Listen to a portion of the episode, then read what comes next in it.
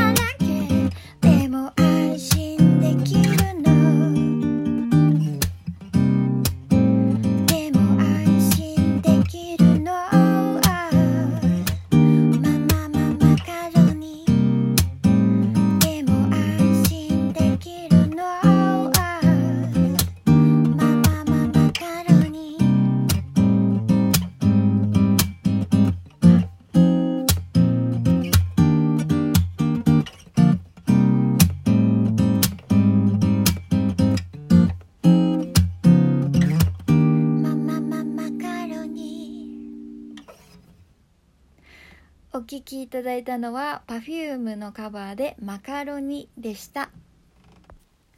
ああ、かわいい曲。いかがだったでしょうか？ちょっとほっこりするような、えー、冬の、えー、一曲でございました。Perfume のマカロニ。ぜひ、あのー、原曲の方も聴いてみてください。結構ね、ほんと、コード進行も結構厳密にこの曲は、あの、カバー、できたかななんて思ってますのでまたアコギとあの打ち込みのあの響きの違いとかね声のね感じのあここはあった節聞いてるんだとかあの聞き比べていただけたらまた面白いかなと思いますので是非とも、えー、原曲の方もチェックしてみてください。ということで、えー、アータの日々これ口実、えー、本日もお楽しみいただけましたでしょうか？アータの日々これ口実はラジオトークというアプリで毎週月水金の21時に配信しています、えー、皆様からのお便り、弾き語りのリクエストなどいつでもお待ちしております。今回のお便りのテーマは最近知った新事実。えー、ございます。もう早速ね、すごいたくさん面白い新事実、最近知った新事実が届いておりまして、えー、月曜日の配信が楽しみです。まだまだ皆さんのとっておきの最近知った新事実お待ちしておりますので、えー、ラジオトークの質問を送るというボタンからどしどしお送りください。ああ、もう、ちょっと Perfume マカロニ歌ったら、ちょっと大学時代のね、あの、ちょっと懐かしい部活の思い出とか思い出しちゃってキュンキュンですよ。いや、特にキュンキュンするエピソードはないんだけど、大抵は恥ずかしい、うー、うー、あんなことしてた自分恥ずかしい、もじもじみたいなパターンが多いんですけど、あの、若いからこそできたなっていうこともたくさん思い出せて、ああ、なんかちょっとタイムスリップしちゃった回でございました。えー、今日もお聞きいただきまして、えー、ありがとうございました。えー、この辺で終わりにしたいと思います。えー、シンガーソングライターのハートでした。バイバイ。